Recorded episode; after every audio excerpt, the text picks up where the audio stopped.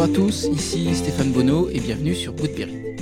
Goodberry, c'est une conversation avec des personnes inspirantes résidant en Berry pour évoquer leur parcours, leur réussite ou leur déception et plus largement l'organisation de leur quotidien.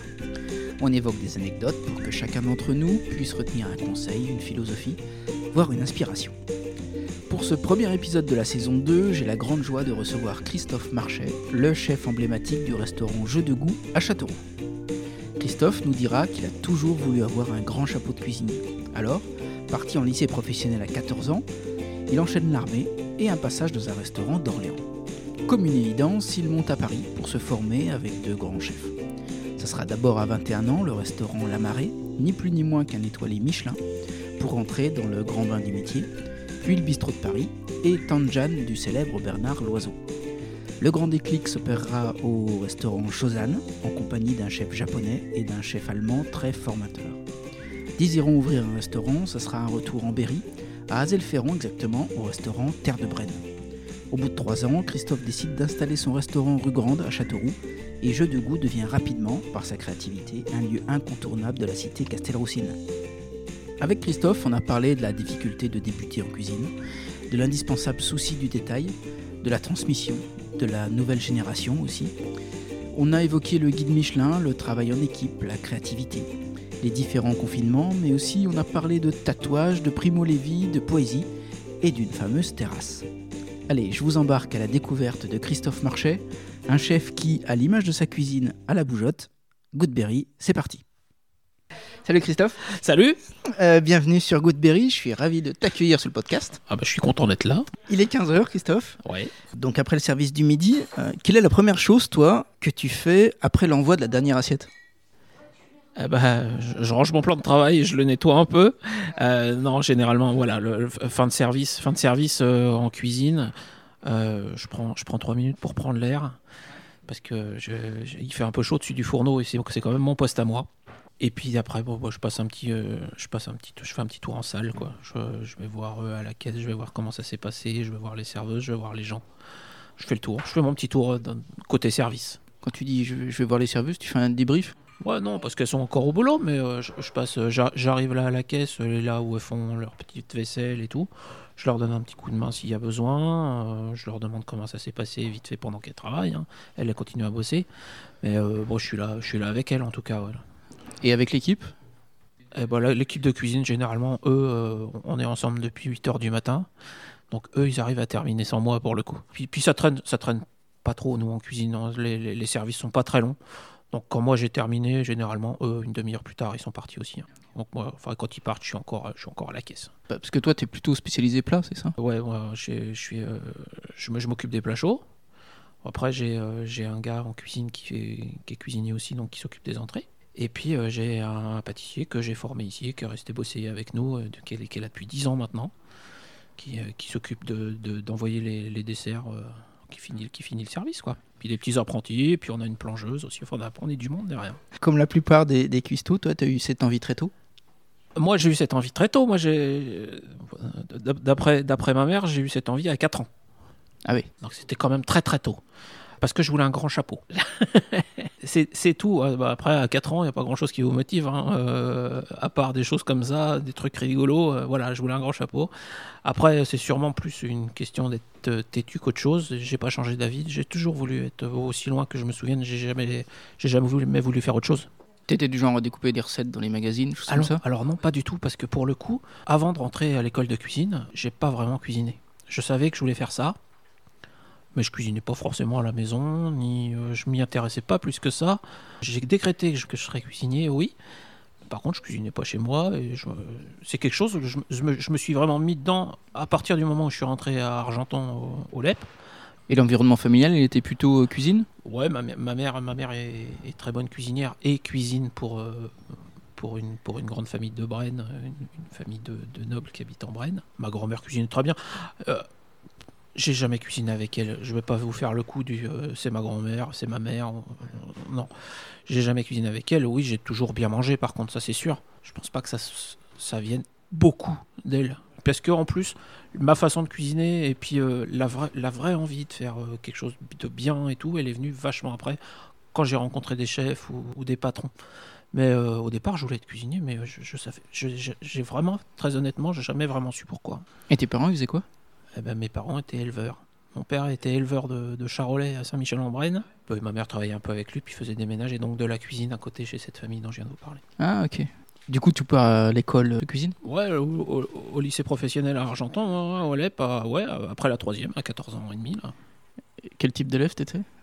J'ai toujours été un très mauvais élève. J'a- J'accroche pas à l'école, j'accroche pas à être assis en classe.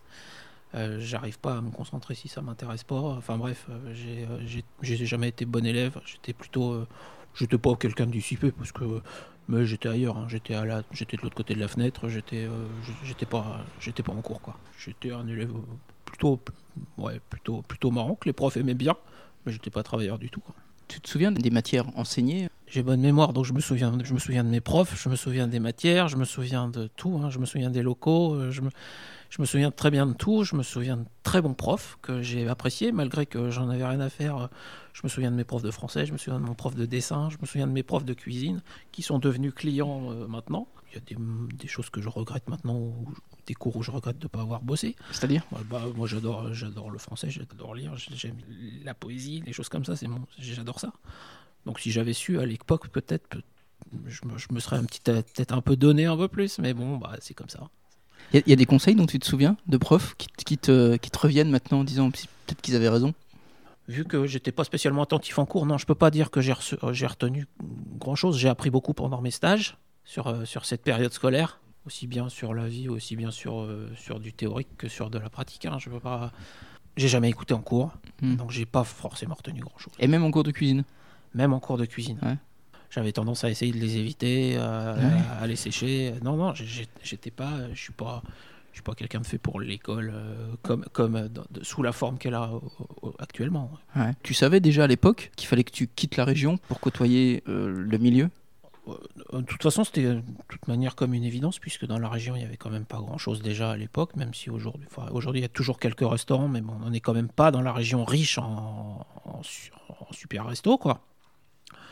De- et puis je savais de toute manière, c'était pas dans mon intention de, de rester dans la région. D'ailleurs, j'ai jamais vraiment travaillé dans la région avant de revenir ouvrir mes restaurants à moi. Mm.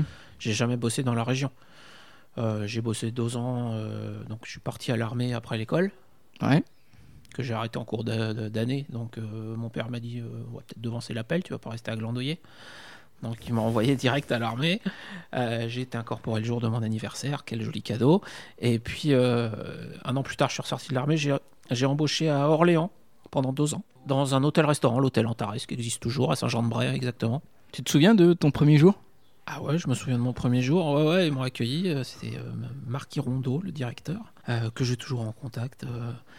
Euh. Oui, je me souviens très bien. euh, Jean-Pierre le pâtissier, Louis le chef. euh, J'étais rentré là parce que, parce que le serveur Bruno était à l'armée avec moi et m'avait trouvé ça. Je suis rentré de l'armée le vendredi et j'ai embauché le lundi. Et tes premières impressions quand tu découvres le monde professionnel comme ça? Euh, un peu paumé parce que, parce que de toute façon, moi, je savais rien faire. hein.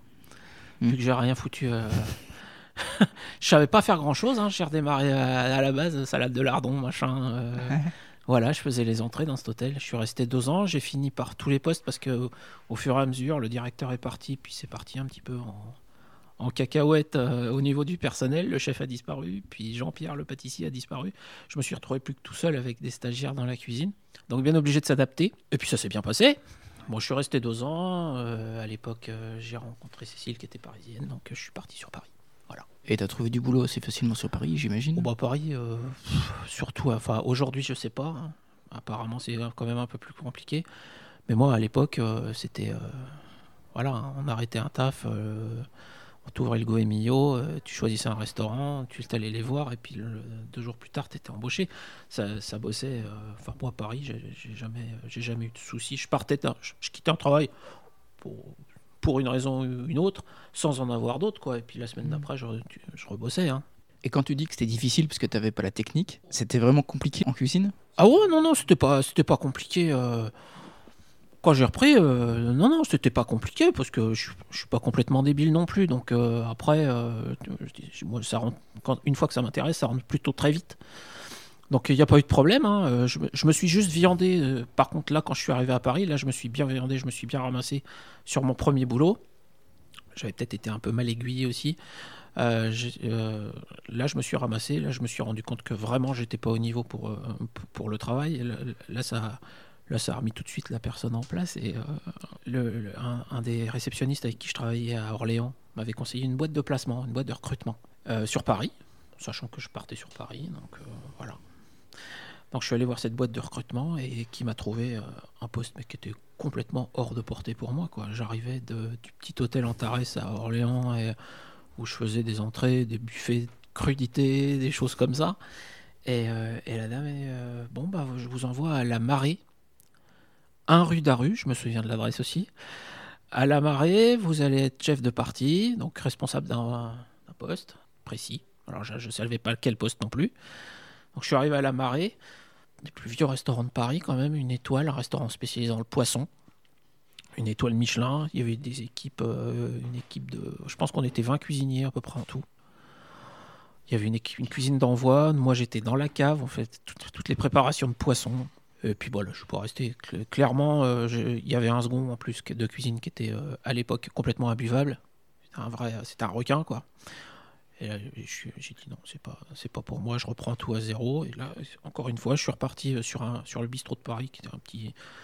L'ancien restaurant de, de Michel Oliver à Paris, euh, donc qui avait été racheté par un, chef assez connu sur Paris aussi. Euh, j'ai redémarré là, puis je suis repris. Puis là, à partir de là, c'est parti. Le mec était plutôt formateur, sympa, donc là, après, c'est parti tout seul, et puis je me suis plus jamais arrêté. Après, j'ai plus de soucis. La marée, ça avait quel âge? Eh ben, La marée, euh, quand j'ai débarqué à Paris, j'avais 21 ans. Ah ouais, j'étais jeune. C'était ouais, non, c'était clairement euh, impossible pour moi. À l'époque, c'était clairement impossible pour moi. C'est marrant, hein, parce que je vous parle du second, du, fameux second cuisine qui était un vrai requin, avec qui j'ai rebossé plus tard dans un des restaurants de Bernard Loiseau. Comme euh, il, était donc, il, est devenu mon chef dans ce restaurant de Bernard Loiseau. Quand je l'ai vu, c'est lui qui m'a reçu pour l'entretien d'embauche. J'ai fait là, ça va être compliqué. Et en fait, ça s'est super bien passé. Et puis l'année suivante, tu as travaillé avec lui, c'est super bien passé. On est devenus copains, on allait au bistrot ensemble et tout. Mais, euh, mais voilà, à la marée, j'étais trop jeune, pour la ligne. Et puis lui m'a enfin, avoué que dans des grosses boîtes comme ça, si t'es pas un peu, si t'as pas un peu les crocs, bah, tu te fais bouffer par les autres. Et l'oiseau, c'était en Bourgogne? C'était pas son restaurant sur, la, sur, le, sur Saulieu. C'est les restaurants, à l'époque, il était en train d'ouvrir des restaurants sur Paris. Il leur avait donné les noms de ses tantes. Tante Louise, Tante Marguerite, Tante Jeanne. Donc j'ai fait l'ouverture de, de Tante Jeanne au 17 euh, Place Pereire. Exactement. Et dans tout ton parcours euh, parisien, est-ce que tu as eu des, des mentors? Il y, a eu, euh, y a eu un gros déclic. Euh, un gros déclic pour la cuisine, entre guillemets, gastro, au restaurant, au restaurant qui était un des, plus, un des premiers restos, on va dire, d'influence japonaise en France. C'était vraiment le début, c'était en 80, fin 98, 99, 2000. Donc c'était vraiment le. On n'était pas sur la mode qu'on a actuellement du sushi et tout. Hein. On était loin de, tout ça. C'était un restaurant qui, appartenait à la famille Izawa, qui est une grosse productrice, de, une grosse famille productrice de saké au Japon.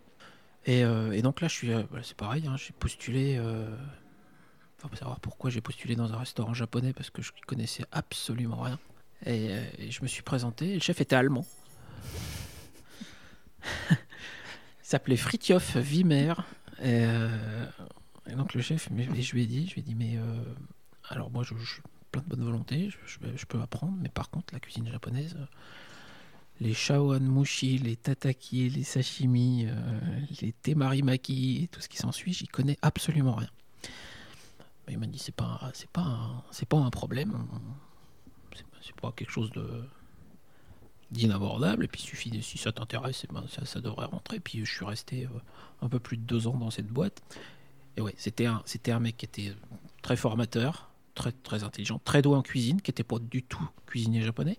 Mais il s'avère qu'on avait aussi dans la cuisine un sushi chef, un vrai chef japonais, qui, gérait toute la partie sushi, euh, tempura et tout. Donc euh, j'ai appris la cuisine euh, japonaise à côté de lui, à côté de, de ce chef japonais. Et puis par en parallèle, j'avais Fritjof, donc le chef allemand, qui avait de, quand même de très très solides bases de gastro français et européen qui faisait fusionner les deux cuisines. T'as gardé ces influences-là dans, ta cuisine aujourd'hui? Ouais, la cuisine, enfin, beaucoup moins. Hein. Je fais pas de cuisine japonaise. Mmh. Mais euh, mais il y a des choses qui sont restées, ouais. Des produits, des techniques, des habitudes. Euh, puis même, euh, pas forcément japonaises. Hein. J'ai beaucoup de bases européennes, on va dire, qui, sont restés de, de parce que c'est vraiment lui qui m'a mis le pied à l'étrier de, la, à la belle cuisine, on va dire. Parce qu'avant ça, j'avais fait du bistrot, j'avais fait des choses. Mais en termes de gastro, j'en avais pas vraiment fait. S'il y en a un qui a déclenché quelque chose, c'est lui. C'est après que je suis parti chez l'oiseau. Hein. C'est pas. Et alors j'imagine que oui, mais il y a vraiment une grosse différence entre la cuisine et le gastro. D'organisation, oui. Parce que le vrai gastro, si on, si on l'entend, enfin le vrai gastro, c'est toujours un mot qui est un peu compliqué à définir parce mm. que c'est quoi le gastro C'est de la déco, c'est du produit, c'est il y a tellement de choses qui rentrent dans, dans le gastro. Moi, ce que j'entends par gastro, c'est qu'il y a tout, quoi. Et ça demande énormément de, manip, de, cuisson de dernière minute, de choses comme ça. Ça demande du. Le vrai, pour moi, le gastro, ça demande du personnel. C'est pas du tout la même organisation qu'un restaurant traditionnel où on va préparer des choses plus à l'avance, par exemple. Le gastro, c'est tout. Pour moi, le gastro, c'est tout. Un restaurant gastronomique, c'est tout. C'est euh, c'est la déco d'assiette, c'est une, une, belle assiette, c'est une belle cuisine, c'est des produits vraiment frais, c'est travailler en dernière minute plutôt que de faire les choses et puis les vendre après. Il y a une grosse, ouais, il y a une, grosse différence de travail ouais, pour moi, ouais, ouais. de mentalité, puis de voilà le souci du détail, c'est surtout ça, le souci du détail, quoi, que, que beaucoup de, beaucoup arrivent pas à, comprendre, mais enfin, après moi, moi je trouve, moi personnellement je le vois. Alors je dis pas qu'ici je fais du gastro, attention, je suis loin de là, mais par contre il y en a qui s'en foutent ou qui m'ont l'air de me dire bah ouais bah c'est euh, parce qu'il y a un gastro il y a des gastros euh, il y a des mecs qui ont des étoiles euh, qui servent des volailles rôties quoi. Hmm. hein? Seulement voilà la, la, volaille elle est cuite comme il faut c'est une vraie belle volaille et il y a des gens qui n'arrivent pas à faire la différence. Et c'est là qu'on qu'on a de la, de la, peine à expliquer ce que c'est que le gastro c'est le souci du détail c'est-à-dire comment la volaille va être coupée à quelle, à quelle température elle va être cuite comment elle va être servie dans l'assiette ou, présentée en salle. Ou, voilà, c'est ça pour moi le gastro. C'est le tout, quoi. Et ce souci du détail, t'arrives à l'inculquer à tes équipes? Ah, J'essaie, j'essaie, mais y arriver, c'est... Euh, ouais, il y en a, il y en a, il y en a qui l'ont, il y en a qui l'ont pas. chez les jeunes, souvent, c'est compliqué. Parce que malgré tout, on est quand même, je, le disais tout à l'heure, dans un département euh, qui est assez pauvre au niveau restauration et au niveau école. Hein faut pas non plus euh, se le cacher. Il euh, y a le lait par Argenton, il y a le CFA, c'est tout ce qu'on a. Hein. Voilà, après, il faut aller à Bourges, il faut aller à Blois. Y a, on, on, voit quand même beaucoup de jeunes qui sont là euh, un peu par hasard. Quoi. Ils sont là, mais parce qu'il faut être quelque part. Mmh. Mais est-ce que c'est pas le, tu, tu vois, le, job aussi des cuisiniers de, de, former les gens? Ah oui, bah si, c'est si, c'est bien sûr que c'est notre boulot de former. C'est notre boulot de montrer c'est notre boulot de oui c'est notre boulot de leur apprendre. Après euh, la passion la passion euh, on peut essayer de, raconter on peut essayer d'expliquer mais euh, mais après si eux il y a un moment si eux ils font pas la démarche d'aller s'intéresser non plus ou d'ouvrir un bouquin de cuisine de temps en temps c'est compliqué de, de passionner de, de, passionner un jeune de 15 ans qui pense qu'à une chose c'est de rentrer chez lui pour jouer à la PlayStation c'est hyper compliqué. Et puis le souci du détail non, c'est plutôt dans le caractère des gens, c'est où on est appliqué ou on l'est pas. Il y a des gens, moi, moi j'ai beau essayer, hein, il y a des gens euh, qui restent deux ans ici, tu leur montres une assiette avec euh, cinq points de sauce sur l'assiette. La première, elle a 5 points, puis la deuxième, elle en a 4, puis la troisième, elle en a 3, puis la, quatrième, elle en a 6. Qui n'arrivent pas à reproduire ce que tu leur montres ou ce que tu leur demandes c'est quand même compliqué, quoi. Je veux dire, on peut essayer. moi, je peux, moi, je veux bien raconter toutes les histoires de cuisine du monde. Mmh. Je, je, peux, je veux bien leur expliquer pourquoi ce produit-là, il s'appelle comme ça. Je, veux bien essayer. De, voilà, on s'entend super bien. Il y a une bonne, il y a une bonne équipe. Euh, mais je crois qu'il y a quand même, il y a quand même un minimum à faire de, du côté, du côté des jeunes. Et euh, ils n'ont pas tous le réflexe. Mais après, aussi, euh, aussi générationnel. Moi, mes gosses sont pareils. Hein. Tu penses que c'est plutôt générationnel et, pas uniquement ciblé sur le métier de, la cuisine, ça?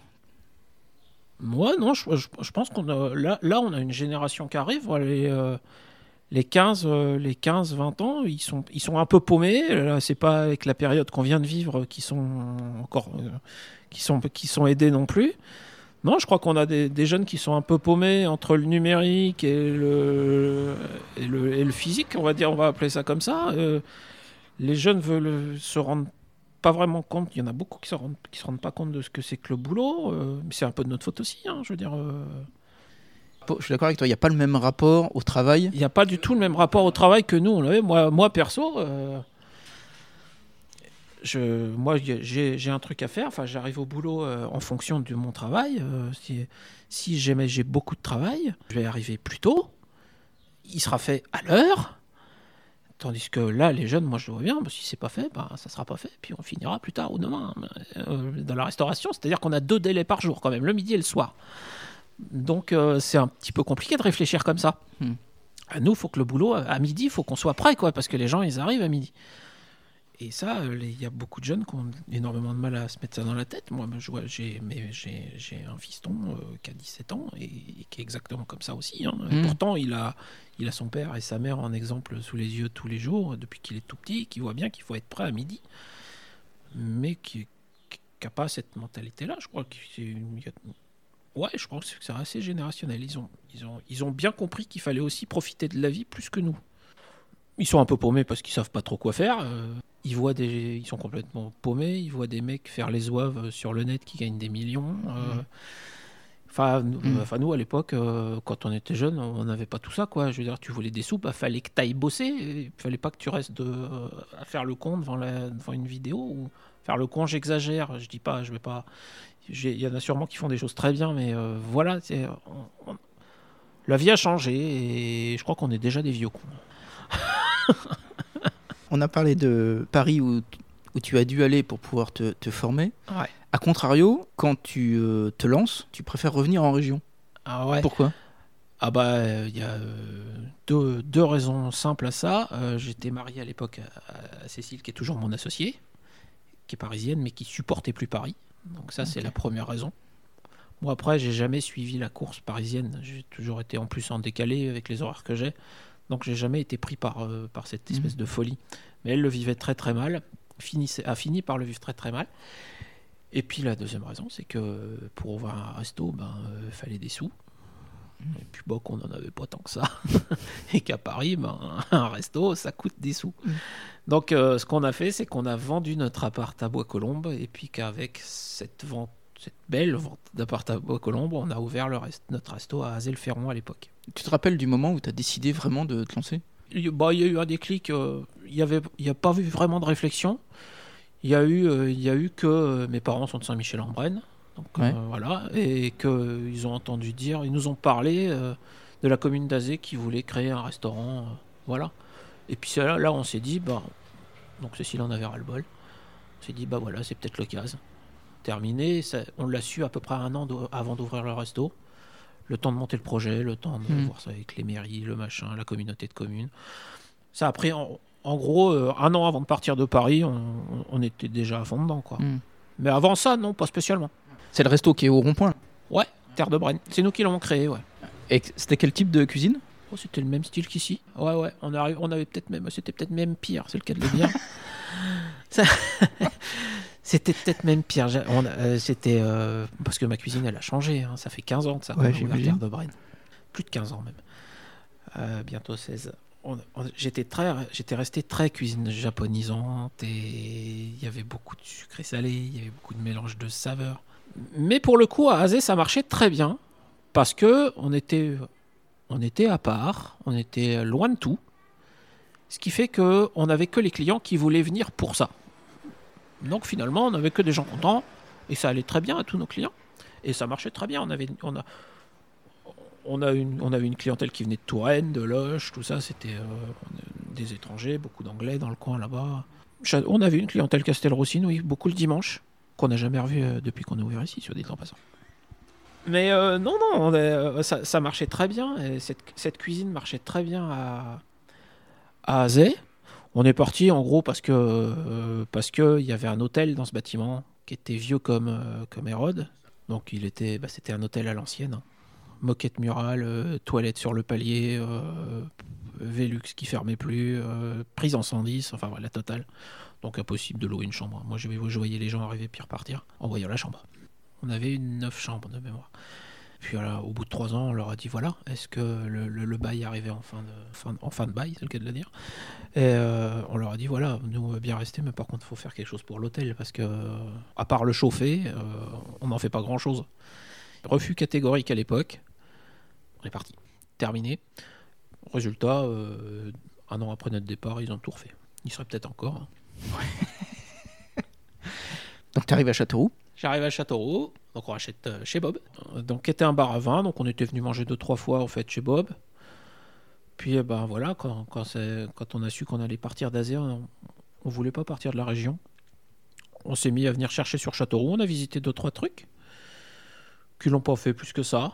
Hmm. Et puis un jour, on a vu Bob débarquer à, à Zelferron, venir manger, et puis nous proposer son restaurant. Ah voilà. C'était un endroit où on était venu, on trouvait le lieu plutôt sympa. C'est historiquement déjà un restaurant depuis très longtemps à Châteauroux quand même. Ça a été la Ciboulette pendant 20 ans. C'était le gastro de Châteauroux quand même. Avant la Ciboulette, euh, de mémoire, un grill qui s'appelait Gris Bœuf. Et avant d'être Gris Bœuf, c'était même un resto antillais sous les Américains. Donc c'est un, un, très vieux restaurant de Châteauroux déjà l'idée, ça, ça me plaisait bien. Et puis, euh, puis bah voilà, on, s'est entendu euh, à l'époque, donc euh, on a débarqué ici. Et ça a marché tout de suite? Pas tout de suite, tout de suite. Ça a été très compliqué. Les, les, 3-4 premiers mois étaient très compliqués. Pourquoi? Bah, Toujours pour la même raison. J'ai encore exagéré. j'ai encore exagéré, j'ai voulu faire des sushis. Et les gens, en regardant la carte, et eh ben, ils passaient pas la porte. Ah ouais non, non, non. Très, euh, on a fait des services déprimants hein, où il y avait trois couverts, quatre couverts. Dans le centre de Châteauroux, c'est pas normal. Euh, on a pris un peu de recul, on s'est remis un petit peu en question. Donc voilà, euh, non, on s'en est rendu compte tout de suite que, que ça allait pas, qu'il y avait un truc qui allait pas. Donc on est revenu un peu en arrière. Quand, quand tu dis on est revenu en arrière, c'est-à-dire? On a repris un peu les bases sur la cuisine. On est, Donc des choses plus classiques? On est revenu, ouais, un petit, peu, un petit peu plus sur du classique, ne serait-ce que dans les énoncés sur la carte. Un tataki de saumon, personne n'en veut. Par contre, un saumon mi-cuit, tout le monde veut bien le manger. Voilà. C'est pas la même chose. Et à l'époque, il y, a, il y a 12 ans de ça, un tataki de saumon, personne ne savait ce que c'était. Parce qu'aujourd'hui, du tataki de thon, il y en a dans tous les restaurants, dans toutes les brasseries de France. Hmm. Mais il y a 12 ans, c'était pas la même histoire. Donc on est revenu un petit peu en arrière dans, nos, énoncés, dans notre façon de présenter les choses, proposer des choses, quelque chose un peu plus, un peu plus classique aussi. Hmm. Et après, une fois que les gens ont eu confiance, après on peut les ramener à autre chose. Mais il fallait quand même qu'il passe la porte euh, au moins une fois quand même. C'était bien. le resto s'appelle Jeu de goût, donc tu as quand même une promesse de, de mélange de saveurs. Ouais, c'était l'idée, ouais. Tu as des mélanges qui n'ont pas fonctionné? Ouais, enfin j'ai des mélanges qui n'ont pas fonctionné. Wow, mais il y, en aura, y en aura toujours. Hein. Ouais. Il y en aura toujours parce qu'on a une cuisine qui est tout le temps en mouvement. Donc, euh, Qui est assez créative, ouais, donc euh, forcément. Moi, j'arrive pas C'est comme l'école, hein, j'ai du mal à tenir en place. Donc comme le dit euh, Denis Hervier, euh, mon copain qui est quand même critique gastronomique un petit peu, qui connaît bien les vins et tout ça, il dit euh, mais c'est normal que ça plaise pas à tout le monde. Ça bouge tout le temps, c'est toujours en mouvement, c'est toujours en train de chercher des nouveaux trucs. Hmm. Donc forcément, il y, a des, il y a des fois des ratés. Puis forcément, même si c'est pas raté, ça peut pas plaire à tout le monde. Donc j'ai essayé des trucs qui n'ont pas marché qui marchent ailleurs. Hein. Euh, des exemples? Des exemples. Ah bah, le, gros, le gros bug pour le, avec lequel on, on, plaisante toujours depuis 12 ans, parce qu'il était là quand ça s'est passé déjà, mon pâtissier. Le fameux dessert euh, cèpe et chocolat. Ah ouais. Ah bah oui, mais ça, il y a plein d'endroits où ça marche. Hein. C'est devenu un classique, hein, mais euh, ça, on n'en a pas vendu du tout. Mais alors, euh, c'était vraiment une catastrophe. Et tu l'as jamais remis? Je l'ai jamais remis, j'ai jamais essayé. J'étais traumatisé. C'est fini pour moi, c'est le chocolat. Il y a des choses que t'aimes pas en cuisine Que j'aime pas cuisiner ou que j'aime pas manger Que t'aimes pas manger Non, je crois que j'aime bien tout manger, j'aime bien tout cuisiner. J'ai pas quelque chose que j'aime pas. J'ai quand même une sacrée préférence pour les produits de la mer, mais après des choses que j'aime pas, non, il y en a pas. Est-ce qu'il y a un restaurant, toi, qui t'a bluffé Il y en a plein. Il y en a plein. Il y a cette espèce de restaurant euh, où je suis encore allé dimanche dernier, qui est, euh, la promenade au Petit Pressigny chez Jackie Dallet. Euh, enfin, c'est diabolique parce que c'est rien, quoi. On mange du, voilà ce que je disais tout à l'heure, quoi. On mange de la volaille, on mange, on mange que des produits très simples. Mais euh, il y a une étoile depuis peut-être bien plus de 30 ans maintenant. C'est précis, c'est toujours nickel, c'est toujours parfait, c'est toujours voilà, c'est un grand cuisinier, c'est son fils maintenant. Euh, donc ça, c'est vraiment le restaurant où moi j'adore aller et, et qui est pas tant en plus de, rapport qualité-prix parce que euh, la cave des vins, elle est juste, euh, enfin, elle est énorme. Voilà, ça, ça c'est ça c'est exceptionnel de par de par la qualité du, du, truc qui est offert et à quel prix. Et puis, et puis j'avoue que Jackie Dallet, quand on est arrivé à Azé, euh, qu'il est venu manger, il a tout de suite été très bon conseil, très paternel.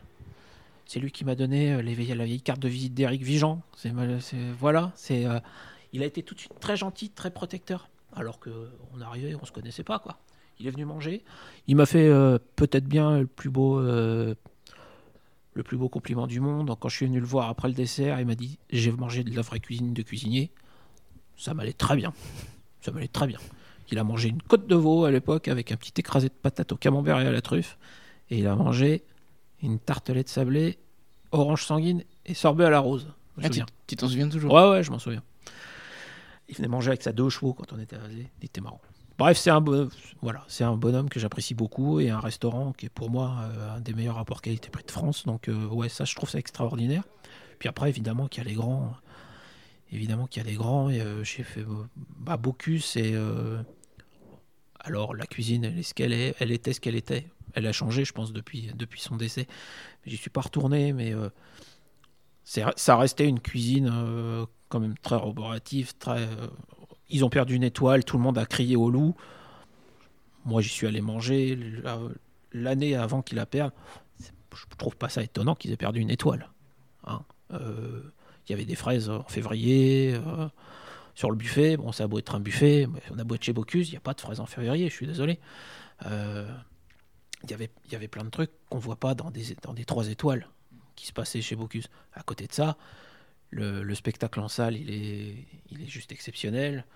Euh, le- les, découpages, les flambages, tout, tout est, tout est, euh, toutes ces choses qui se sont perdues un petit peu dans le travail de la salle, qui sont restées chez Bocuse, ça, ça reste aussi, euh, enfin, hyper génial, quoi. J'adore ça.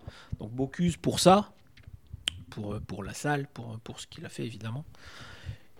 Pour revenir aux, aux- aux étoiles, il y a une vraie différence entre un resto qui a deux étoiles et un qui a trois étoiles. C'est compliqué à juger parce que c'est toujours très différent. Parce que 3 étoiles, c'est une cuisine de. C'est une cuisine d'auteur, quoi. Je veux dire, le mec, il a 3 étoiles, c'est pas parce qu'il fait un truc de banal, c'est qu'il fait sa cuisine à lui. Donc c'est compliqué de dire euh, il y a une différence entre 2 et 3 étoiles parce que Jean-François Piège, moi j'ai mangé, il avait 2 étoiles, il a, il a- depuis, il, a- il rame, il rame, il n'arrive pas à avoir la troisième. Et Dieu sait que pourtant il essaie de l'avoir. J'ai largement préféré euh, Jean-François Piège, par exemple, à certains repas euh, chez Guérard. Et toi, tu as un bib Michelin? Ouais. C'est un objectif? Non. Non, c'est pas un objectif. Euh, L'objectif, c'est de, remplir le resto, que les gens Mm. soient contents, c'est déjà pas mal, que les gens reviennent, qu'on paye notre perso. Après, le Bib Michelin, je suis content de l'avoir. C'est quelque chose de, c'est quelque chose de bien. Euh, on peut cracher sur Michelin si on veut. hein. C'est- assez à la mode aussi. Ça reste quand même, euh, ça reste quand même la référence en termes de gastronomie. hein. Euh, je veux dire, je veux bien qu'on aille voir TripAdvisor et tout ce qui s'ensuit, mais bon, c'est c'est de la merde. Hein, voilà. C'est- Donc Michelin, bah, le Michelin, c'est bien, parce que déjà, euh, je pense que ça reflète bien ce qu'on essaie de faire. C'est-à-dire vraiment quelque chose de qualité à un moindre prix, enfin un, prix raisonnable. Ça nous amène des clients. Après, ça nous est tombé dessus euh, quand on est arrivé. Ils nous l'ont retiré un ou deux ans, puis ils nous l'ont remis. Bon, ils l'ont retiré assez, assez logiquement, je dirais. Tu sais pourquoi? Ils sont pas complètement fous. On s'est séparés avec Cécile, on a divorcé. hein. Euh, Il y a eu peut-être un ou deux ans de balotage. Ouais. Et puis ils sont, ils sont, je pense que c'est quand même euh, un guide qui essaie de rester crédible. Et puis je pense qu'ils ont peut-être essayé d'attendre de voir. Tu penses que ça s'est ressenti dans ta cuisine? Il y a sûr, ça s'est sûrement ressenti dans la cuisine. Et puis je pense qu'ils ont, euh, voilà, ils ont attendu de voir parce que généralement, quand un truc comme ça se passe, le resto il ferme. Donc euh, voilà, Je- voilà, nous on est resté ouvert. et puis ça marche très bien, donc il n'y a pas, y a pas de souci. Ils nous l'ont remis deux ans plus tard. D'accord. Depuis, euh, depuis on l'a tous les ans. euh, voilà, on l'a- plus, on l'a plus perdu. Après, c'est aussi un choix. Euh, si l'année prochaine euh, on décide d'augmenter notre menu de 2 ou 3 euros, eh bon, on rentrera plus dans les critères. Oui, ok. C'est pas pour autant que la cuisine sera moins bonne, quoi que ce soit, mais on va le perdre. Par exemple, hein. Je dis pas que c'est ce qu'on va faire. Le bip, c'est euh, de mémoire, c'est euh, c'est un plat, c'est un menu entrée plat dessert à moins de 34, je crois, en province, et 36 à Paris ou 38, je sais plus. Euh, donc si on passe au-dessus de ça, ah il y a plus de bib. D'accord. Ce qui veut pas dire que le rapport qualité-prix est pas bon. C'est juste qu'on rentre plus dans les critères du bib, on remplit plus le cahier des charges. D'accord. Voilà, quand je dis tout à l'heure que le restaurant La Promenade Jackie Dallet, c'est un des meilleurs rapports qualité-prix de France, euh, bien évidemment qu'il n'a pas de bib. Le premier menu est à 55 balles. Hmm. Mais ça n'empêche que c'est quand même un des meilleurs rapports qualité-prix de France. On dit que ta cuisine, elle est créative. Euh, ouais. T'as- un, plat signature, toi? Non. Non, non. Non, parce que, bah parce que, bah parce que la cuisine à la bougeotte. Donc, Ouais. euh, c'est compliqué Comme le chef. plat signature avec, avec, une, euh, avec une carte de 5 plats. T'as pas des gens qui viennent ici en, disant je veux manger? Non, après, il y a des choses qui reviennent. Il y a des plats qui sont récurrents, qui disparaissent, mais qui disparaissent pas longtemps, ou qui reviennent un petit peu différemment, mais il y a des choses qui reviennent. Le riz de veau. Euh, après, il y a beaucoup de gens qui viennent aussi pour le poisson.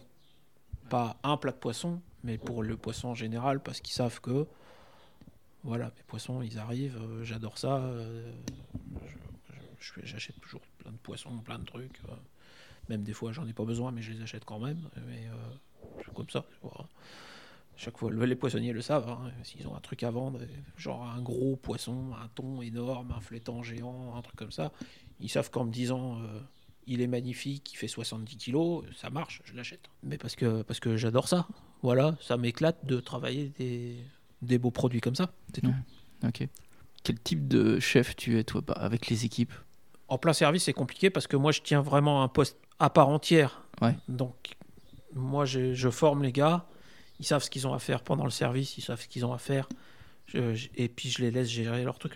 En plein service, il y a, il y a peu de communication parce que de toute façon, moi, je, ouais, je gère les cuissons. Je gère les dressages, les plats chauds. Je, gère tout tout seul. Ouais.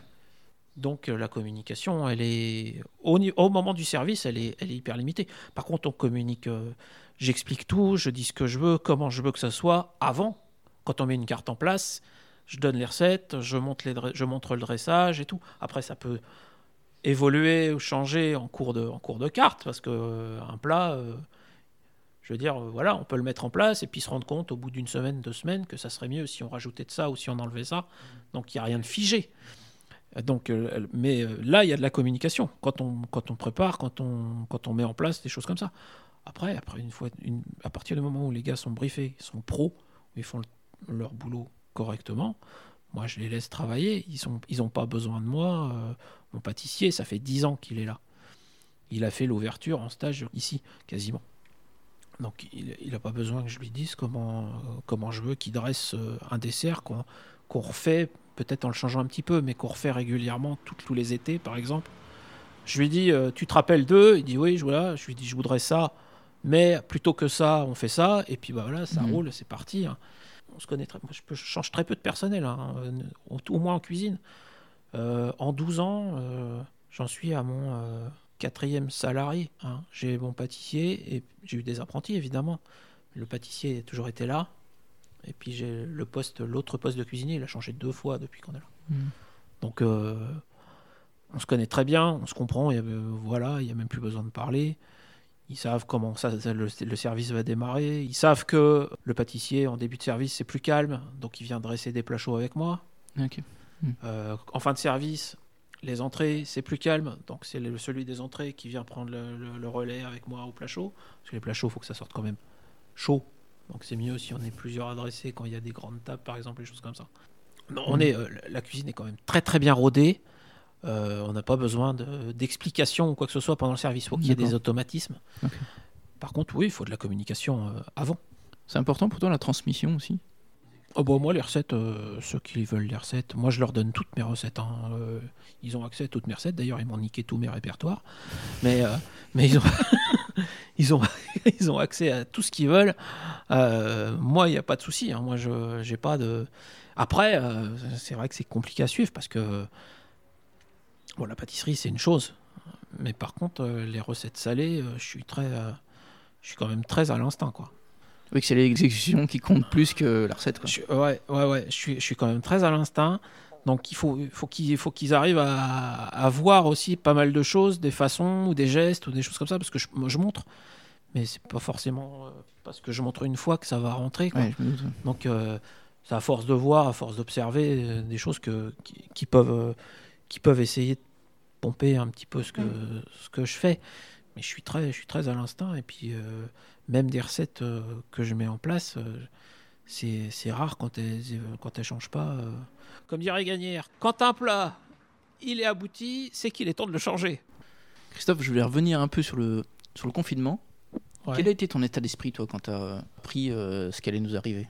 Euh, j'ai pas, j'ai franchement, j'ai pas capté tout de suite. hein. J'ai pas. euh, bon, bah, on va fermer, on va fermer. En même temps, j'étais un peu au bout du rouleau parce que je crois que j'ai chopé le Covid avant, avant le confinement.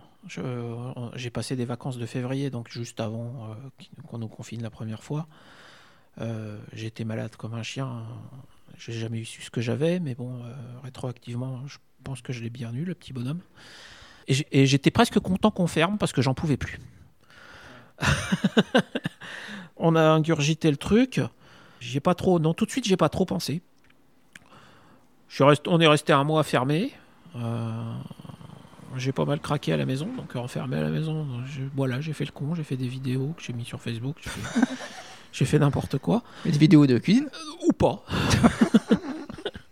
Ils sont toujours Hein, ou pas. Ouais, ils y sont toujours, bien sûr, bien sûr, il suffit d'aller chercher.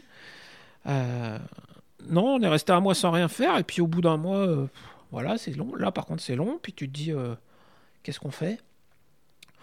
Et puis euh, bah, là, on a, attaqué, euh, on a attaqué les plats emportés, donc jusqu'à la fin du premier confinement. Là, ça a vraiment cartonné. Mais quand je dis cartonné, c'est cartonné.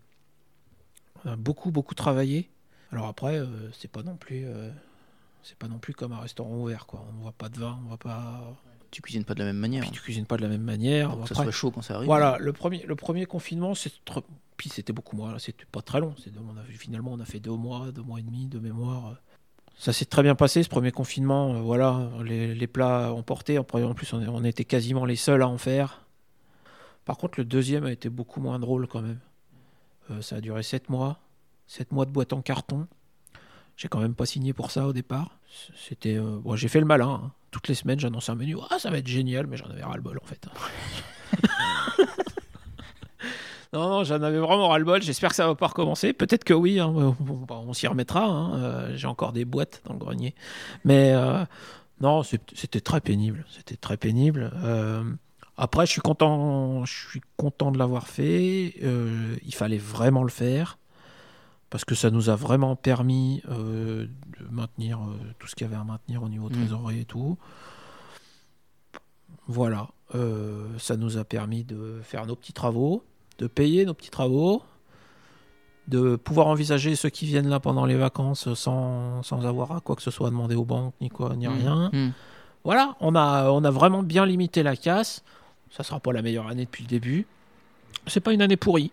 C'est pas une année pourrie. Euh, c'est la plus petite, mais on n'est pas ridicule. Et, Mm. mais, euh, c'était vraiment nul. Enfin, c'est- c'était vraiment pas intéressant, quoi. Ok. Christophe, toi, tu es fermé le lundi? Et le dimanche. et le dimanche? Ouais. Qu'est-ce que tu fais le dimanche et le lundi alors? Ça dépend de ce que je fais le samedi soir. Alors, on va dire le dimanche après-midi. Euh, non, le lundi, bah, le lundi, souvent, je suis là, le lundi matin. Bah ouais, parce que le samedi soir, euh, on finit. euh, c'est toujours la- le samedi, c'est un gros, c'est une grosse journée. Donc le lundi, bah faut faire un petit tour de frigo, faut voir ce qu'il y a à recommander pour redémarrer la semaine et tout. Donc généralement le lundi matin, je suis là. C'était plutôt administratif, quoi. Ouais. Ouais, je fais, je passe des coups de fil, euh, je remplis des papiers, enfin des conneries, euh, Mm. enfin, ce qu'il y a à faire et que je prends pas le temps de faire le reste de la semaine aussi. D'accord. Là maintenant on va avoir plein de plantes à arroser, donc le lundi matin c'est mon, c'est mon, ouais, c'est le jour où je mets le bonsaï à tremper. euh, je, je veux tout ce que, voilà, tout ce que j'ai pas le temps de faire le reste de la semaine. Le dimanche, bon, le dimanche c'est famille, c'est les potes, c'est euh, voilà. T'as des, des des centres d'intérêt autres que la cuisine? Euh, la pâtisserie. ouais, non, il y a plein de trucs, il y a plein de trucs que j'aime que j'aime faire. Après, après ça reste ça reste ma passion première, donc ma vie tourne autour de ça. hein. Ouais. Mm. Ma vie tourne autour de ça. Euh, après, j'aime voir mes amis, euh, j'aime euh, J'ai- J'avais, repris le sport il y a quelques années, mais là, bon, je me suis niqué la cheville en descendant un trottoir, en promenant le chien, donc on oublie tout. Tu faisais quoi comme sport? Moi, je courais, j'avais repris, j'avais repris la course, et puis ça marchait bien, et puis je courais plutôt pas trop mal, je trouve. Quelle distance? Semi-marathon. Bien. Ouais. Bon, bah, j'ai repris la moitié du poids que j'avais perdu, hein. merci le confinement, mais euh, c'est comme ça. Bon, je vais m'y remettre, on va dire ça comme ça. Euh, non, de son intérêt, bon voilà, hein, euh, les arts en général, tout ce qui peut toucher à ça, le tatouage, ça se voit un peu. C'est récent? C'est assez récent, c'est assez récent. Ça fait longtemps que j'en avais envie. Par contre, j'ai mis du temps à passer le, à le faire. J'en avais mais déjà, déjà sur Paris, j'avais envie de me faire tatouer. Je l'ai jamais fait en fait. D'accord. Après, bon, tu prends pas le temps, tu prends pas le temps, tu fais pas, tu fais autre chose. Bon, le problème, c'est que bah, j'ai rencontré euh, mon pote Denis d'Atelier D dans la rue à côté, et puis euh, T'es souvent à côté. voilà, c'est ça. Ça a été le drame. On s'est rencontrés au bistrot, et puis c'est voilà, terminé. Mm.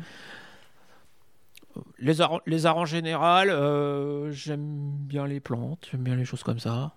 Mais j'ai pas. Non, ma passion première, c'est la cuisine.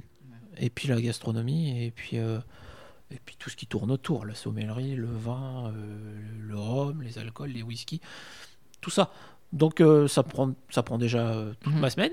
Mhm. Et puis souvent, ça déborde sur le week-end. Donc j'ai une femme qui est compréhensive, et heureusement qu'elle est un peu gourmande aussi. quoi. Et tu nous as parlé au début de, de poésie et de livres. Ouais. Est-ce que tu auras un livre à nous conseiller? Il y a un livre qui m'a. Parce que j'aime bien. C'est une période qui me. Qui, me- qui me- Pas qui me tracasse, mais qui me. J'aimerais bien comprendre. que J'arrive pas trop à comprendre comment, ça s'est passé. Euh, c'est la, guerre. J'ai de la peine à comprendre comment on peut. le 39-45, par exemple. J'ai de la peine à, m'imaginer le truc. C'est un truc que j'ai besoin de comprendre. Je sais pas pourquoi, hein, c'est comme ça. Et il y, a un- il y a un bouquin que j'ai beaucoup apprécié par rapport à ça, c'est euh, Si c'est un homme, de Primo Levi. Voilà, c'est à lire, je trouve que c'est à lire. C'est facile à lire, c'est un petit bouquin qui est pas très gros. Euh, été écrit, c'est une histoire vraie, c'est Mhm. l'histoire d'un monsieur qui a fait le camp de concentration. Voilà, ça j'ai apprécié. Après, tout ce qui est poésie, hein, euh, moi je peux, je peux lire les fables de La Fontaine tous les jours, ça me va très bien. Genre, je, suis, euh, je suis fan de ça. De ça, de, des fleurs du, même, ou des fleurs du mal, ou n'importe quoi. J'aime la poésie en général. Si je pouvais écrire, je le ferais. De temps en temps, je m'amuse à écrire des conneries. Pa- paraîtrait même que j'écris pas trop mal. Mais euh, par contre, je prends pas, pas le temps de le faire. Et puis, euh, et puis voilà. Ouais. Mais, ouais, l'é- l'écriture, la poésie en général, j'aime bien. Un film? Euh, je sais pas, non, euh, je sais pas. Non, j'en ai pas. T'aurais dû me le demander avant, j'aurais réfléchi. C'est malin. Je couperai. Ah ouais, Je couperai au montage. J'ai deux dernières questions, Christophe. La première, euh, je croyais que t'allais me faire la musique, mais c'est bon, je lui échappe. on peut. Oui, oui, la musique.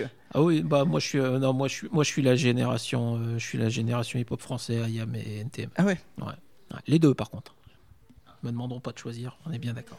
Un titre de MTM et un titre de IAM Pff, NTM, euh, bah, j'appuie sur la gâchette. Mhm. Et puis IAM, euh, moi je sais pas, hein, mais c'est tout un, on va dire l'album du micro d'argent, mais comme tout le Mm. monde, hein. Mm. comme tout le monde. Ok. L'école du micro d'argent, pardon.